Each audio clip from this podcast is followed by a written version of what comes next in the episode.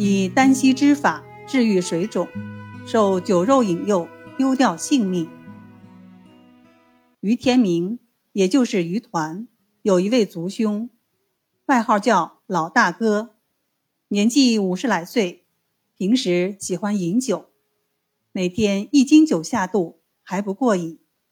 如果有谁邀他共饮，则必醉无疑。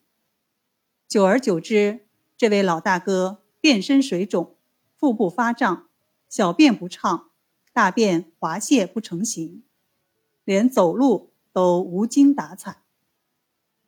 但他的酒瘾却又实在难戒，就去问于天明：“兄弟，你看我这个病该怎么个治法？”不影响喝酒吧？于天明说：“兄长啊，恕我直言，您到底是要保命还是要喝酒？当然要保命啊！要保命就要戒酒，还得戒房事和盐酱等带咸味的食物，否则的话，有这么严重啊？那好，为兄我从今天起。”就戒酒、戒盐酱、戒房事，你快给我把病治好。只要能治好病，叫我怎么办都行。于是于天明按照朱丹溪治疗水肿病的方法下的药，以人参、白术为主，加一些利尿、益肝、清肺的药。老大哥按要求煎服了十剂后，小便变得长而流畅，大便。也逐渐成型了。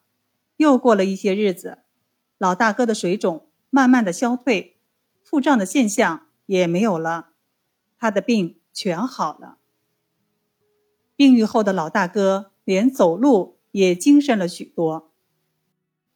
过了一段时间，有一伙朋友邀他去喝酒，都说：“老大哥呀，您的病都好利索了，还敬什么酒啊？”就是病复发了，要您那当名医的兄弟再下几剂药，吃一吃，不就解决问题了？走吧，走吧，咱们哥们儿一场，难得有相聚的机会。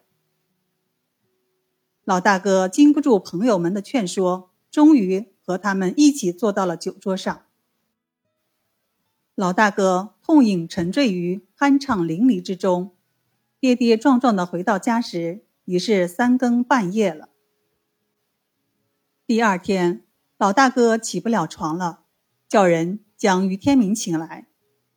于天明走进他的房间，一股酒气扑鼻而来。